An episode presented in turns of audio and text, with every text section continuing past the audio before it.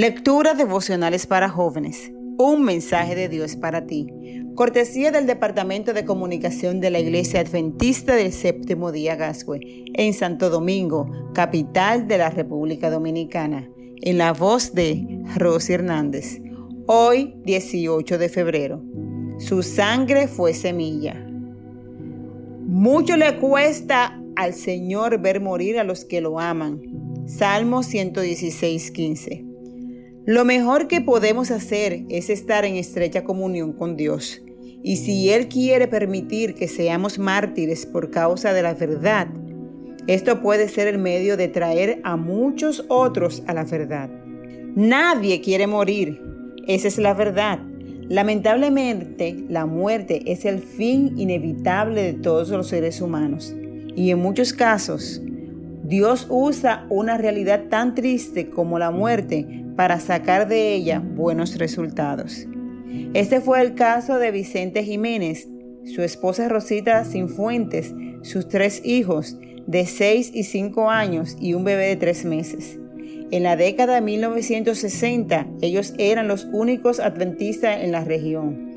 Eran personas bondadosas, muy gentiles y muy espirituales, aunque el rechazo al Evangelio era feroz. Los vecinos lo injuriaban, les tumbaban las cercas y les soltaban las bestias y el ganado para que destruyeran sus cultivos. Ellos simplemente arreglaban todo y guardaban silencio. Pero una noche ocurrió lo inesperado. Los dos hijitos mayores ya estaban acostados en su cuarto. Aún no se habían dormido cuando oyeron ruidos y lamentos. La niña miró por las endijas de las paredes de Bajareque y vio a dos hombres con el rostro cubierto con trapos negros. Tomó a su hermanito y se escondieron debajo de la cama. Todo quedó en absoluto silencio y finalmente se durmieron. Cuando el sol que se filtraba por las paredes en el techo de paja los despertó, la niña llamó a su hermano y salieron del cuarto. Allí tendido boca abajo estaba el padre sin vida. Corrieron a la cocina para buscar a la mamá, y la encontraron tendida en el piso sin vida. Corrieron sin parar por la carretera hasta la casa de los abuelos para ponerse a salvo.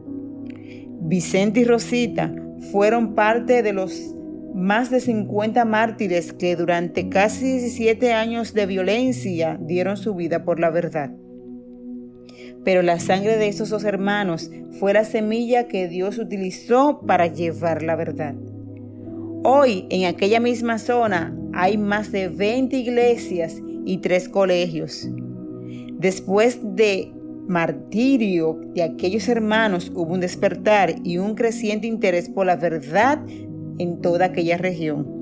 Apreciado joven, Dios puede utilizar incluso los episodios más trágicos de nuestra vida para producir buenos resultados.